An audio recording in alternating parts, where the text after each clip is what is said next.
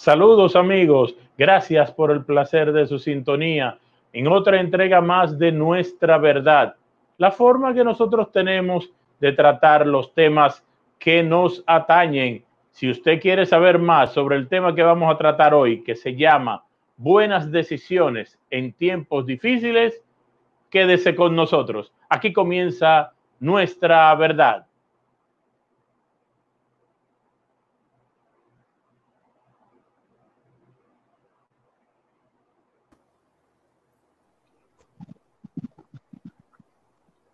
Buenas tardes, buenas noches, buenos días. ¿Cómo están ustedes?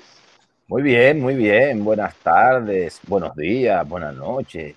Estamos bien, estamos bien. Como siempre, eh, muy esperanzado, con muy buen ánimo, a pesar de los momentos en que vivimos, pero tomando buenas decisiones y haciendo las cosas correctas, yo creo que avanzamos y nos sentimos bastante bien. Oval, una persona que vio el programa me dijo que, le gustó el saludo tuyo de Hola Terrícolas.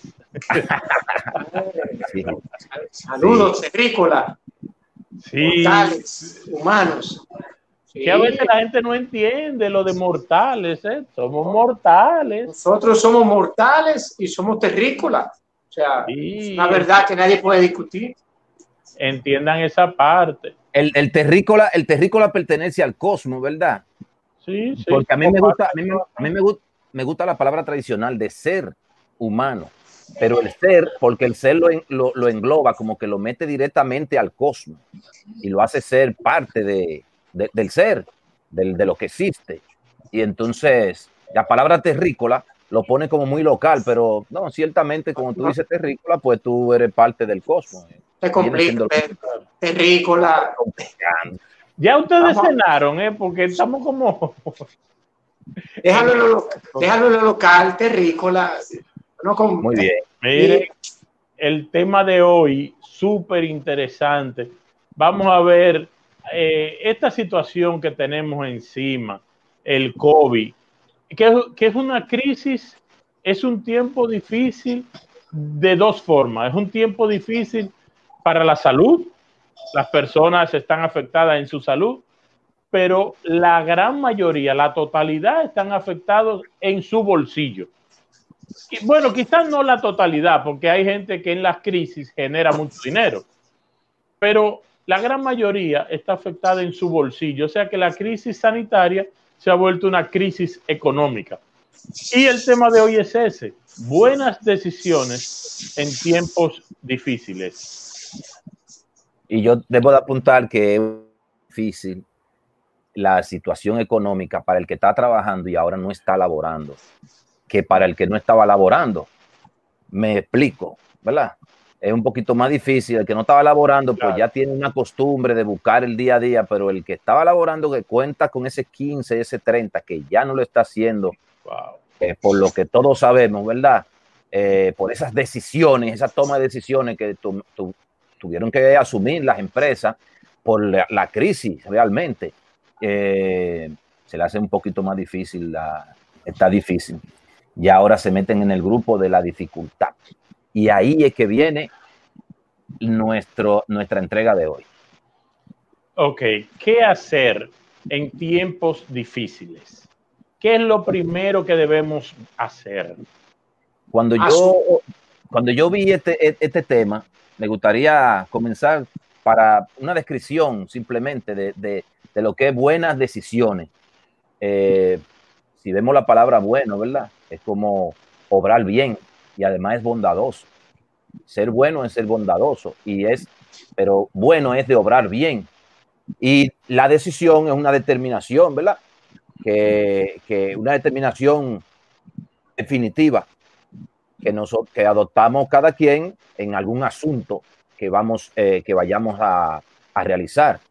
Entonces, en ese sentido, eh, una buena decisión es aquella que se toma conscientemente, con cuidado y que incluye factores relevantes, ¿verdad?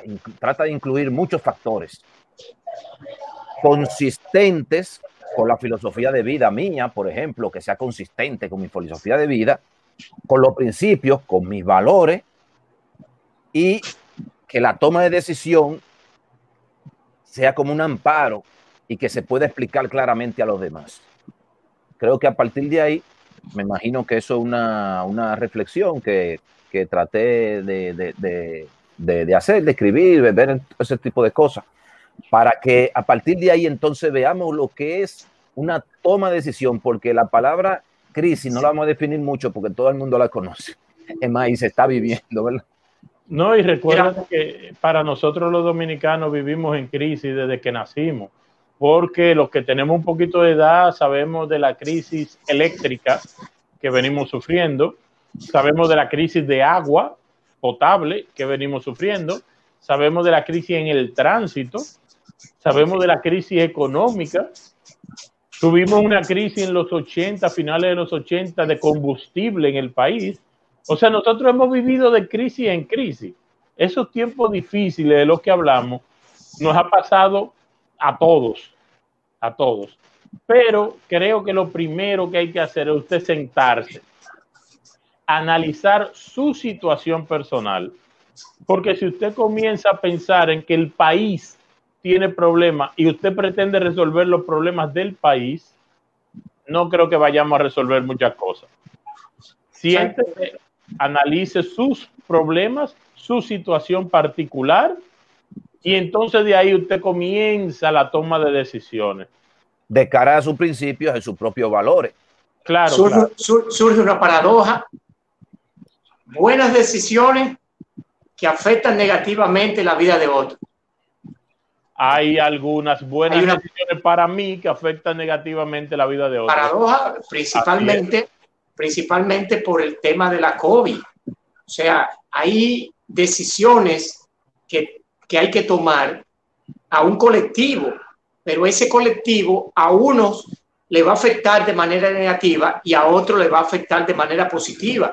Entonces, ¿cómo tomar una buena decisión eh, teniendo esa, esas variables? A veces resulta, como decía al principio, Pedro, un poquito difícil porque toda decisión eh, que vayamos a tomar ahora en función de la crisis que estamos viviendo debería ser lo mejor para el colectivo, lo mejor para la nación, en sentido general. Sin embargo, por ejemplo, el caso del, del toque de queda, se supone que es una medida buena, es una buena decisión porque eso iba a permitir ciertas cosas. Sin embargo, ahora vemos que hay una manifestación grandísima eh, frente al palacio y hay huelga porque hay un sector que ha sido totalmente marginado, el sector de discoteca, de bar, la gente que trabajaban eh, de manera nocturna. Esa gente, esa buena decisión que se tomó para el colectivo, a ellos le está afectando y ellos ahora mismo están viendo cómo esa buena decisión, sí, sabemos que fue una, buena decisión y, estamos conscientes, pero nos está afectando. Entonces hay que buscar otra buena solución para que no nos siga afectando también a nosotros ni, esa nueva decisión afecte negativamente a otro. Mira qué paradoja, ¿eh? Lo que pasa es que esa fue una, hay que ver, estamos hablando de las buenas decisiones, no de la ah. decisión, punto, porque hay malas decisiones, hay decisiones y hay buenas decisiones. Estamos viendo la buena decisión. Fue una buena decisión porque se pensó en el colectivo y para combatir o tratar de paliar un poco, tratar de paliar la situación de la pandemia para que no se propague, para una serie de condiciones. Entonces, se supone que lo primero es quédate en casa, no te congregues, no te congregues y no te tan cerca porque eh, esta enfermedad eh, se pega, ¿verdad? Como decimos en buen dominicano, se contagia. la persona se contagia cuando la persona está muy cerca, tosen, hablan, estornudan, se tocan con la mano y luego esa mano se la dan a otro. Es decir, que no debe haber un contacto directo con las personas, pero fue una buena decisión. ¿Va a afectar a los demás? Bueno, si esperamos nosotros que una decisión como esa, todo el mundo esté bailando en un solo pie, creo que iba a ser un poquito difícil, porque fíjate, a ellos les afecta, pero le afecta también a los que no pueden salir de su casa, que son mayores de edad y tienen que ver su misa quizá por la, por la televisión o por una computadora que no la saben manejar. y dependen del nieto. ¿Y qué hago ahora? Que eh, esa pobre señora o ese señor ya no pueden ir a su misa, por decirlo de una manera sencilla. No le pueden llevar a los nietos porque hasta en un anuncio te lo dicen. Es una buena decisión. No lleve a los nietos donde tú, donde los abuelos, porque esos, eh, los niños son los se convierten como en transmisores. Entonces, no lo lleve porque lo pone en riesgo. Para ese señor, para esa señora, no ver su nieto. Ah, óigala por teléfono, no es lo mismo. Entonces se van a afectar, pero creo que no deja de ser una buena decisión. Porque pero el punto, de bien. Mira, Pedro, algo interesante. Eh, yo tengo un amigo, sus padres tomaron una buena decisión, no salí. Los, tanto el papá como la mamá, desde marzo en su casa, llevando rigurosamente eh, todas las, las, medidas que hay que tomar, higiene, de quédate en casa, dos personas mayores. El hijo se la pegó a los dos, los dos viejos con COVID.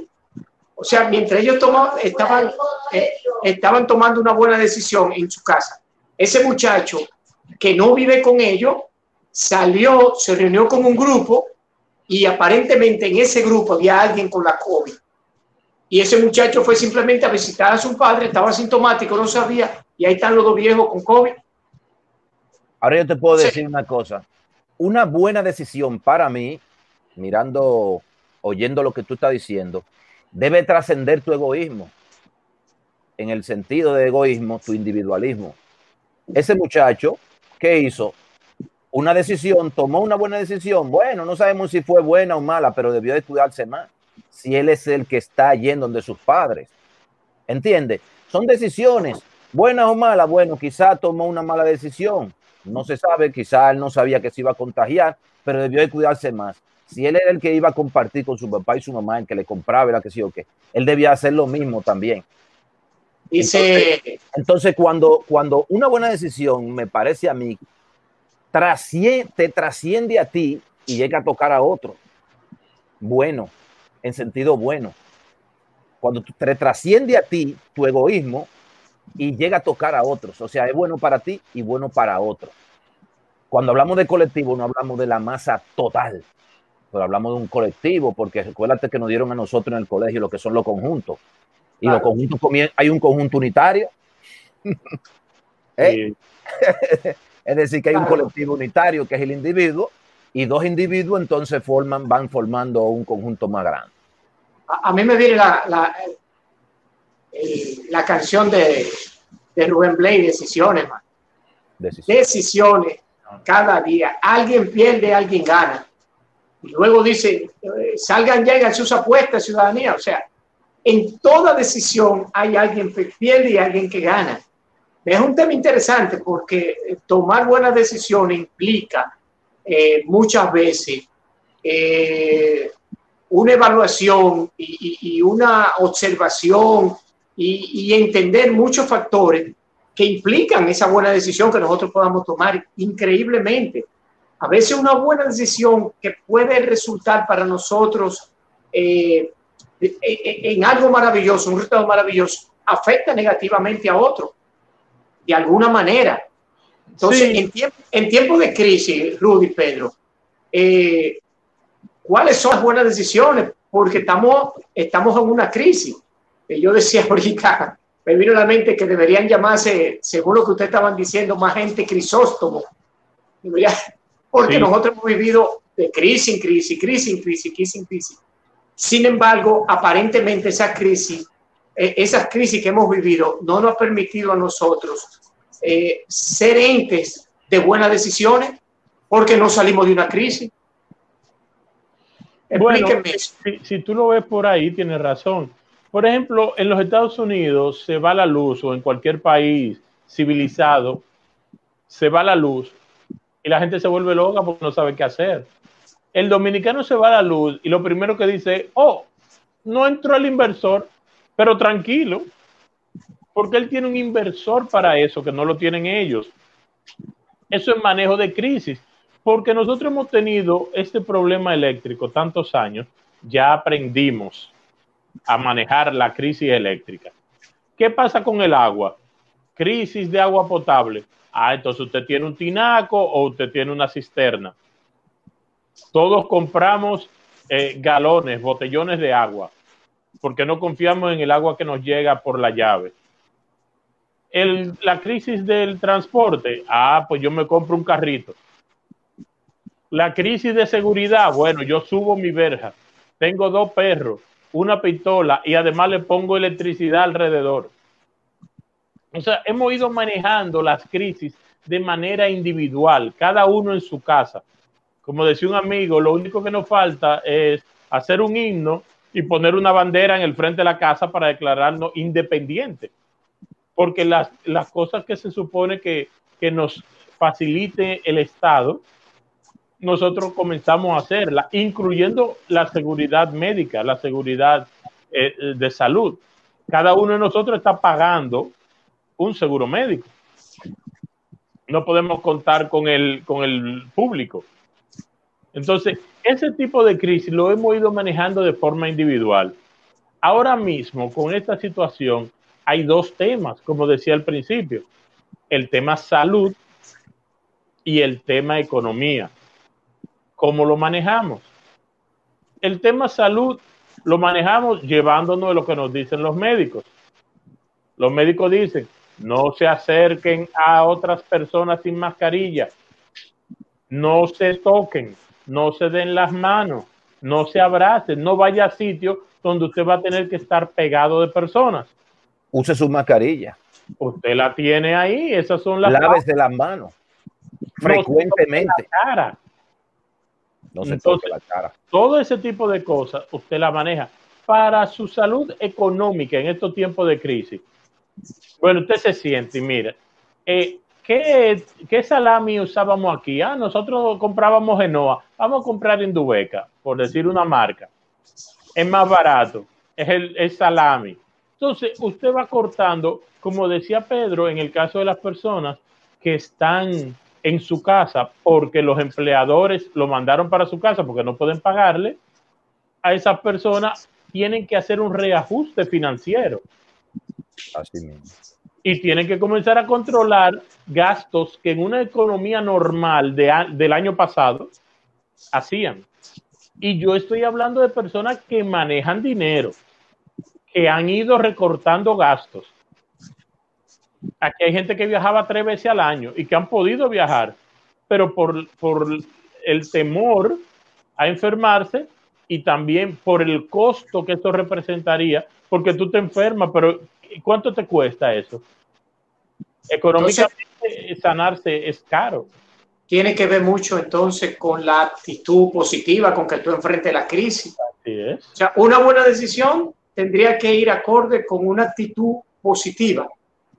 Ah, qué bueno. Estoy de acuerdo. Qué bueno que tocaste ese tema. Porque por lo que tú estás diciendo, o sea, yo estoy en una crisis, quedé sin trabajo, me cancelaron ayer, no tengo ahorro, yo contaba con 15 y 30, o sea, yo resolvía eh, en este periodo de crisis y lo que yo cobraba, pues con eso yo me manejaba, pero no podía tener, eh, no podía hacer más de ahí.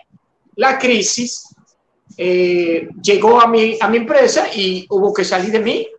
Me quedé sin empleo. ¿Cómo yo lo hago ahora? ¿Qué decisión yo debo de tomar ahora que estoy sin empleo? Tengo dos muchachos. En noviembre empiezan la clase. Hay que hacer clase virtual. Nada más hay una sola computadora. Los dos están en todo curso diferente. Eh, el internet que yo tengo es de 2 megas.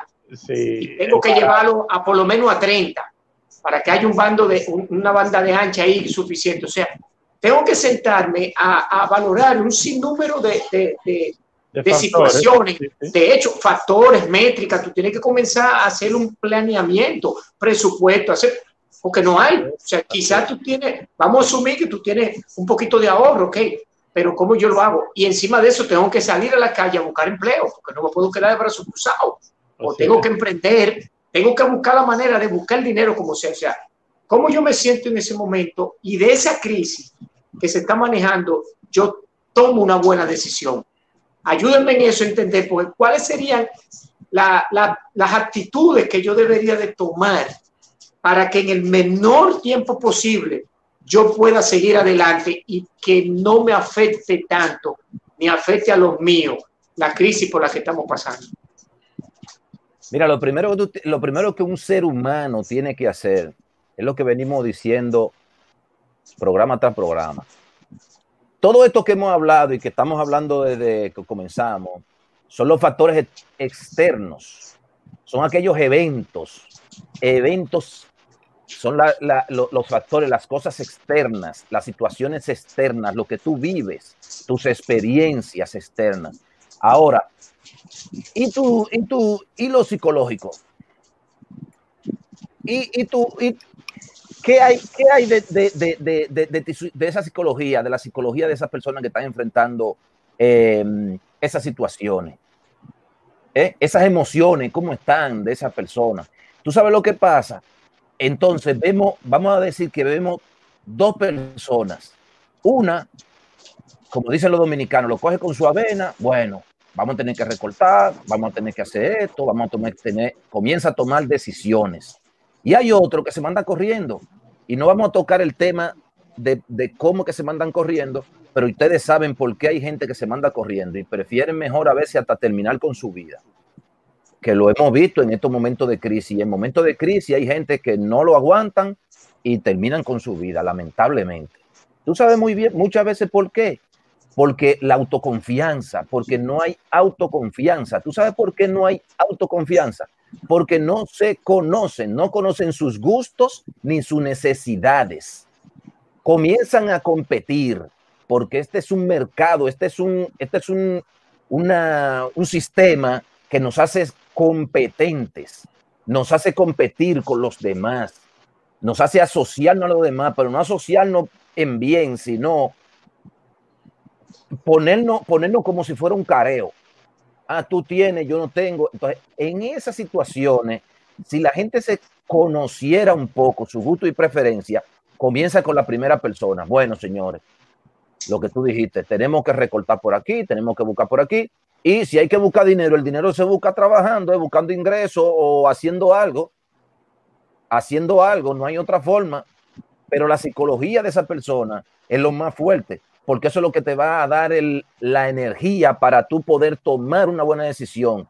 Y tomar esas decisiones de, de hacer recorte, de disminuir gastos, de buscar mayores ingresos, de esos recortes que ustedes están hablando una persona que tiene que tener su psicología o, una autoconfianza. Tiene que tener una autoconfianza para poder entonces eh, paliar y, poder combatir un poco eh, ese momento de crisis. Pero, ¿quién decide? ¿Decidimos nosotros o deciden otros por nosotros? Lo que le llamamos el sistema. Ah, ¿Quién ah. decide? ¿Decidimos nosotros o deciden por nosotros? Ok, Debería, nosotros deberíamos decidir porque somos los que conocemos. Ahora bien, eh, en este tiempo, eh, creo que en estos días conversábamos eh, en este punto que voy a traer, las empresas, las instituciones, donde hay conglomerado de personas, debería haber un ente. De hecho, nosotros en Proyecto Felicidad, eso es lo que estamos haciendo. Y ojalá muchas empresas se motiven y uno poder ayudar, porque es que se necesita tener un personal una o dos personas dentro de las empresas que trabajen esa parte psicológica, esa parte emocional, que estén el día a día eh, trabajando con los colaboradores y buscando esas informaciones y tratando de encontrar soluciones para que esos, esos empleados puedan llevar soluciones idóneas, soluciones buenas a su casa. Es difícil porque vivimos en una cultura donde ese tipo de cosas, o sea, aquí a la mayoría de empresarios es duro decirlo, pero no le importa, o sea, a mí que me importa por lo que esté pasando, yo lo que necesito es que haga mi trabajo y punto. Sin darse cuenta que en la medida en que esa persona esté emocionalmente y económicamente, eh, digamos que saneada, le va a ser mucho más, mucho más productivo, exacto. Encontrar ese equilibrio, esa estabilidad en este tiempo. Hermano, tú tienes gente que llega a tu trabajo que ha dejado lo que hablamos ahorita, ese problema del colegio y de la, de la educación virtual es un problema serio pero y no se está hablando. Pero te va a afectar mucho o poco en la medida de que tú tengas más confianza en ti y, bien. y conozca tus y conozca cuáles son tus gustos y tus necesidades. te Claro, conozca y tenga entonces eso te va a hacer una psicología sana que no tiene que ver con el trabajo. Está bien, pero no mucha gente, pero mire que no mucha gente tiene la capacidad ni la competencia, no tiene ni siquiera la habilidad y el talento para eso. Bueno, pero que necesita, necesita, de gente que lo, que lo guíe, eh, que, que le dé herramientas, que le dé instrucción. Y muchas Así es. veces, con esa ayuda que le van dando y ese acompañamiento, óyeme, esa gente sale a flote. Pero lo que pasa es que tú me estás diciendo de un punto de vista, ya yo estoy en la crisis. Eso es otro punto. Sí, en medio de la Sí, crisis. sí, sí. No, es que tú tienes que prepararte para la crisis porque tú eres un, Bueno. un ser humano que existe. Está bien, Pedro, Pero pero es que ya está. Nadie, déjame decirte, y déjame, déjame darte una noticia, una noticia.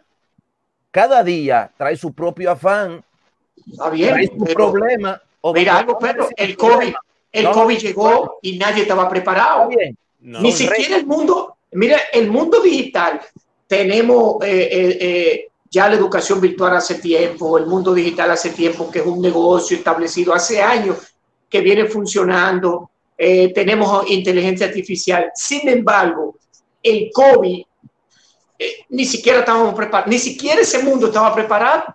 Tuvo Pero que bueno, traer ¿no? cosas que tenía para 10 años, la ha tenido que traer este tiempo para que pueda funcionar medianamente y ver si podemos salir bien, porque Pero no sabemos bien. todavía.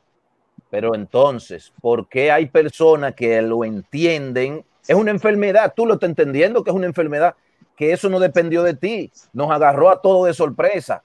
Pero la crisis, tú tienes que prepararte, óyeme, el toma de decisiones para el momento de crisis no es tomar una decisión ya en un momento de una crisis, que tú no sabes ni qué hacer. Tú no vas Bueno. a tomar una buena decisión, tú no vas a tomar una decisión, Mira, tú no sabes es qué que hacer. es- un problema, tú lo dijiste cultural, Rudy, Pedro. Así. Yo tengo un amigo que es experto en, en gestión de riesgo. Óyeme, y la lucha que esa gente coge para que las empresas entiendan que tiene que haber gestión de riesgo dentro de su programa y su presupuesto. No lo entienden. No lo ya más o menos con esta crisis han ido entendiendo un poquito, pero no, o sea, No, eh, no. porque yo tengo que invertir tanto dinero En algo que no ha algo- pasado. que, que, que posiblemente no pase. Increíble. Pero mira Gracias a Dios que la Pedro COVID- decía- lo que. Pedro decía ahorita. Una cosa sencilla. Gustos y necesidades. Nos quedan cuatro minutos. Gustos y necesidades. Si tú no sabes personalmente cuáles son tus gustos y cuáles son tus necesidades y tú crees que es lo mismo, nos fuimos a pique. Nos fuimos a pique. Primero determina cuáles son gustos y cuáles son necesidades. Claro. Usted tiene necesidad de tener un celular con internet full, un celular con qué sé yo cuántos mil minutos que la mayoría se lo pasan para el mes que viene. Usted tiene necesidad de eso. Usted no trabaja con eso. plan. Una cosa que usted no trabaja con eso. estaba muy chulo antes de la pandemia porque usted entraba a Wi-Fi, ¿verdad? pero Claro. ahora son 2.500 pesos, por ejemplo, ¿verdad? Que usted Sí, paga. sí. Usted se lo puede ahorrar y comprar un plan y poner un plancito que sea de Oh, tarjeta. Y de ahorrarse 600 minutos, de 600 pesos, ya usted ahí ah, tiene mil y pico de pesos más en su presupuesto. Eh, la misma persona, usted necesita en su casa eh, comprar dos tipos de queso. Queso amarillo, queso blanco, queso cheddar, queso qué sé yo, qué cosa. ¿Usted lo necesita o le gusta? Son dos cosas que son diferentes. Entonces, en la época de crisis, los gustos deben parar. Claro, Los gustos deben parar. Ah, que si no hago esto me vuelvo loco. No se vuelve loco nada. vuelve Eso loco es nada. mentira. Eso está en su mente. Aquí había gente que todos los fines de semana bebía en los bares y se gastaba dos y tres mil pesos. Oye, le acaban de hacer un aumento de sueldo de 10 o 15 mil pesos, nada más por los gastos que le han quitado.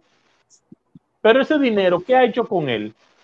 Lo ha invertido, lo ha guardado, lo, lo tiene ahí. No, o sea, ahora cambió la bebida en los bares por otra cosa. Porque han decidido por él, Rudy. Ahí, me de- ahí, ahí voy a lo que yo decía ahorita. ¿Decide usted o están decidiendo por usted? el sistema, como dicen, aunque el sistema lo ponemos nosotros, porque yo soy, el, yo soy también parte del sistema. Entonces, el sistema lo que me dice a mí es, como tú estás diciendo, tengo que ir a esa discoteca, pero yo no puedo beber romo ni, ni, ni que beber. No, no, no. tengo que ver ni una cosa con una velita para hacer bulto. No, yo no me puedo poner esa camisa, ay, porque está muy fea, ya me la vieron ayer. óyeme, todo eso tiene que bajarle. Yo te voy a decir una cosa, no nomás las empresas, porque ustedes están enfocando las empresas, yo también tratando de aplatanarlo un poco y llevarlo al plano individual. Oh, y los que están en su casa que, que, no tienen ahora mismo ayuda de servicio, que por cierto me dijeron que los dominicanos en todos los países del mundo, la mayoría de los países del mundo, somos ya prácticamente un lujo lo que tenemos, que somos lo que tenemos de que personas empleadas en la casa que nos ayudan a su oficio. En Estados Unidos tú viviste mucho tiempo en Estados Unidos. Nadie te fue de que, de que a limpiar el piso y cosas y no fuiste tú. Entonces, vamos a ir viendo eso también. Y, y, con esto no estoy diciendo que comiencen a votar gente.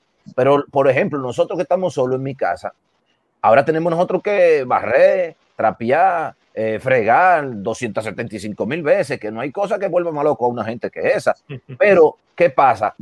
Usted, cuando usted asume lo que yo decía ahorita, psicológicamente, tranquilamente, no lo ese factor externo, y lo ve como una necesidad y tú dices, bueno, es que mi necesidad es que yo tengo que ver el piso limpio y tener acomodado esto porque hay, ¿verdad? La higiene. Entonces lo hago con gusto, no, para mí no es una carga. A eso que yo me estoy refiriendo, ¿entiende? Para mí no es una carga.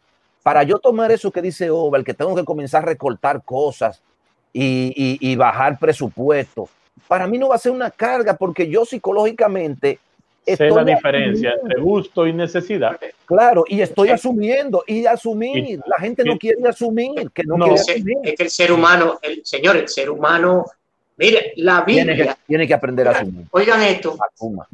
Ustedes conocen la historia, pero es bueno en este tiempo. Eh, Dios liberta al pueblo. Ah, toma a Moisés, le asigna, Moisés libera al pueblo y lo saca de la esclavitud. O sea, esa gente lo que estaban era bregando con ladrillo y pegando cosas, o sea, como esclavos, vivían como esclavos, pasando trabajo. Y de repente llega un momento de crisis y no hay agua, no hay comida. Y llega un momento donde ellos le dicen a Moisés, oye, nos trajiste aquí, a esta tierra, pasar trabajo. Nosotros, nosotros literalmente nos recordamos del pescado que comíamos con papa y los filetes. Oye, y filete comían ellos ahí, eran esclavos. Exacto, o sea, óyeme, o sea, yo prefiero no sufrir esta crisis, aunque esta crisis es producto de una buena decisión para que el resultado al final sea bueno para mí, yo no lo veo como tal. O sea, eh. yo lo que quiero es mantener eso justo, eh, esa necesidad de cubierta, aunque eso para mí signifique la esclavitud. Cuando el, ser humano, el ser humano es difícil. Yo le invito, yo le invito, porque esas son cosas que hay que hacerlas, realizarlas, experimentarlas. Invitaciones finales. Experimentarlas. Yo le invito a que, a que comiencen a asumir que nos podemos someter a muchas crisis, no tan solo esta pandemia, a muchas, como hemos dicho nosotros ahora, porque estamos en la pandemia y antes de la pandemia no existía la crisis. Y después que se vayan la pandemia no van a existir los problemas. Pero si comenzamos una persona medianamente sana, ¿verdad? Con una autoconfianza y que, y que aprenda a asumir de que cuando venga un, un momento de dificultad y su estado, ¿verdad? Eh, psicológico se había afectado, entonces convierta ese crisis en un reto. Conviértalo en un reto, como hay muchísima gente ahora que ha perdido su trabajo y ¿qué hacen? Ah, yo sé hacer bicocho y están haciendo bicocho. Ah, yo sé hacer comienzan a hacer empanadas. Ah, comienzan a, hacer eh, comida y a vender comida. Comienzan a vender helado.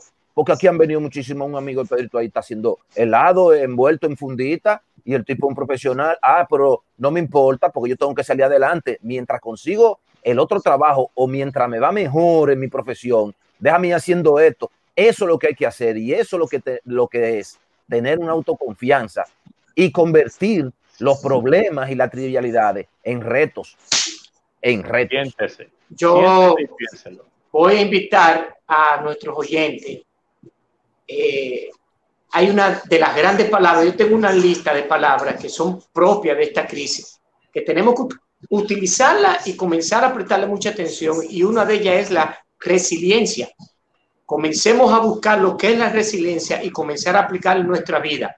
Y eso nos va a ayudar muchísimo a nosotros a salir adelante, a crear, a ser creativo, a, a entender que dentro del problema yo puedo encontrar algún tipo de solución, de que yo puedo salir adelante, de que esto va a pasar, pero que yo debo de tomar ciertas decisiones y debo de hacer ciertas cosas para poder seguir. Entonces, la resiliencia nos va a ayudar muchísimo en esto. Hay que prestarle mucha atención. Así es. Señores, espero que eh, todos ustedes que nos están viendo entiendan cuál ha sido la idea de este programa de darle un poquito de aliento. Eh, todo pasa, nada es eterno, solo Dios. Y nosotros esto va a pasar y queremos que todos estén con nosotros cuando esto pase, sanos, salvos y felices. Gracias por el placer de su sintonía. Nos vemos la semana que viene en otra entrega más de Nuestra Verdad. Bye bye amigos. muchas bendiciones, muchas bendiciones. Bendiciones para todos.